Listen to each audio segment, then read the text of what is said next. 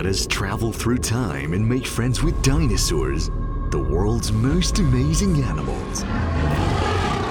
Let us transcend space and build a large museum in your heart.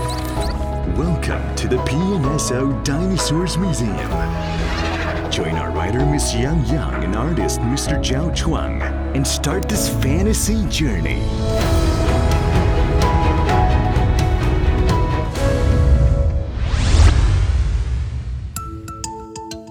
Domingo the Carnotaurus, fast runner. Scientific name Carnotaurus. Period Late Cretaceous. Fossils found in Argentina, South America. Description Carnotaurus was about 9 meters long. It had short forelimbs, long and strong hind legs. The strong predator was also a fast runner.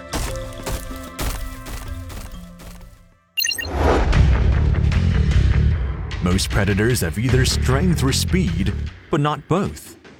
Strength is usually associated with a large size, which reduces speed. But Carnotaurus was exceptional. Running in front of us is Domingo the Carnotaurus.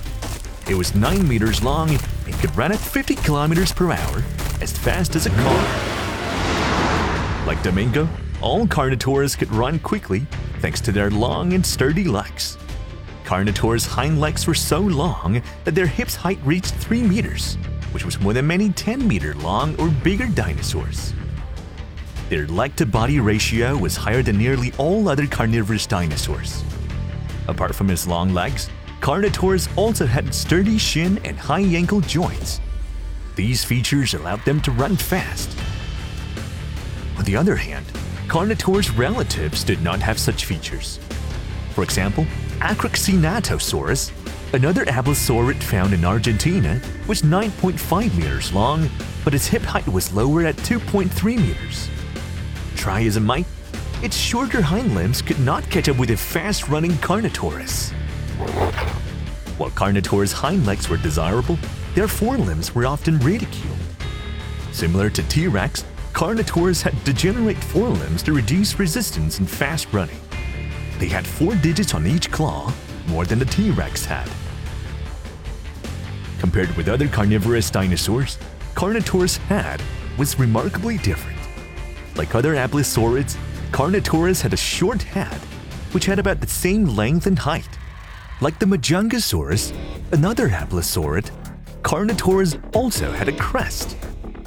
Two short and thick horns grew above its eyes, making it strange look like one of an angry bull.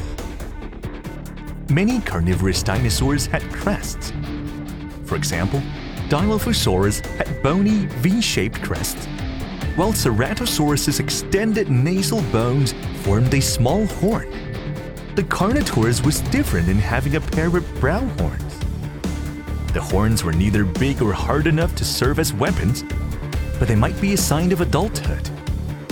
If a Carnotaurus had big horns, it would mean that a dinosaur had reached adulthood. When they fought each other for leadership or partners, they could ram each other with these horns. Like tyrannosaurs, abelisaurs also had narrow and long heads, white mouths, short forelimbs, and stout hind legs, so they were often mistaken for the former. For example, Carnotaurus was once thought to be a tyrannosaur that lived in present day South America.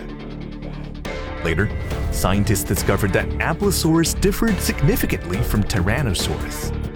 Teeth were the most obvious difference. For example, T Rex teeth were large and strong with a powerful bite, while Carnotaurus had thin, fragile teeth and a weaker bite. These differences did not mean that Carnotaurus was less of a hunter, it simply hunted differently.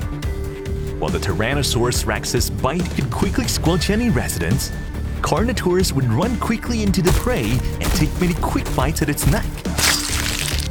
Carnotaurus's neck had strong muscles as well as many sacral vertebrae, allowing it to withstand strong impacts. You surely want to meet more dinosaur friends in the PNSO Dinosaurs Museum and experience their magical lives hundreds of millions of years ago. Don't forget, we are meeting again soon.